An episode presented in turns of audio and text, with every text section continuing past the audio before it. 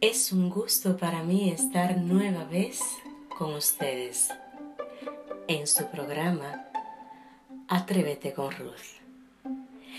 Y como cada episodio traigo algo diferente, algo bueno, algo rico, hoy también lo es. Y se trata nada más y nada menos de ¿de dónde vienen nuestras emociones? Es cierto que el cerebro es un órgano que controla nuestras emociones, pero no es él solamente que se encarga de esto. Nosotros podemos ocuparnos de pintar sin número de corazoncitos cuando nos enamoramos o cuando nos sentimos tristes porque algo aconteció porque nos rompen el corazón. Sin embargo, y es cierto, que el cerebro y el corazón están íntimamente relacionados, puesto que el corazón palpita de manera diferente en función de las emociones. Ups, así es que nuestro cerebro es y se maneja de manera diferente. El cerebro es quien ejerce el mando y no en su totalidad, sino una parte de este. Y a esa parte en específico tiene un nombre, se le llama el sistema límbico.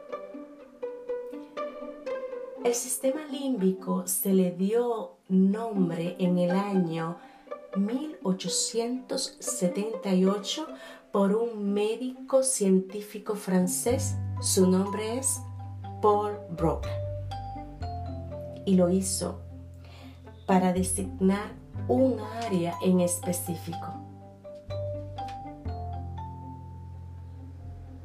Él quiso distinguir la específicamente de cómo está diseñado, las partes de este.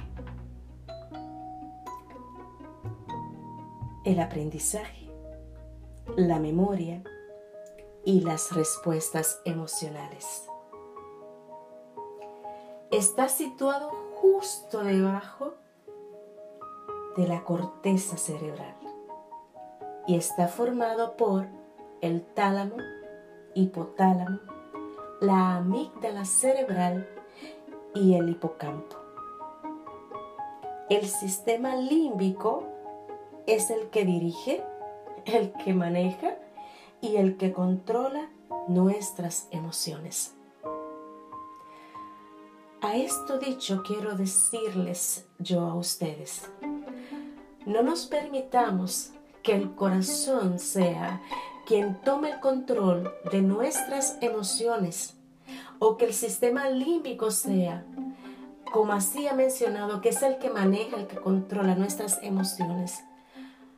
Seamos inteligentes para tomar decisiones en función de lo que está aconteciendo. Es muy interesante saber de dónde vienen nuestras emociones. De modo que seguiremos ampliando un poco más acerca de este órgano tan complejo que nos habita. Y será en una próxima entrega en Atrévete con Ruth. Hasta la próxima.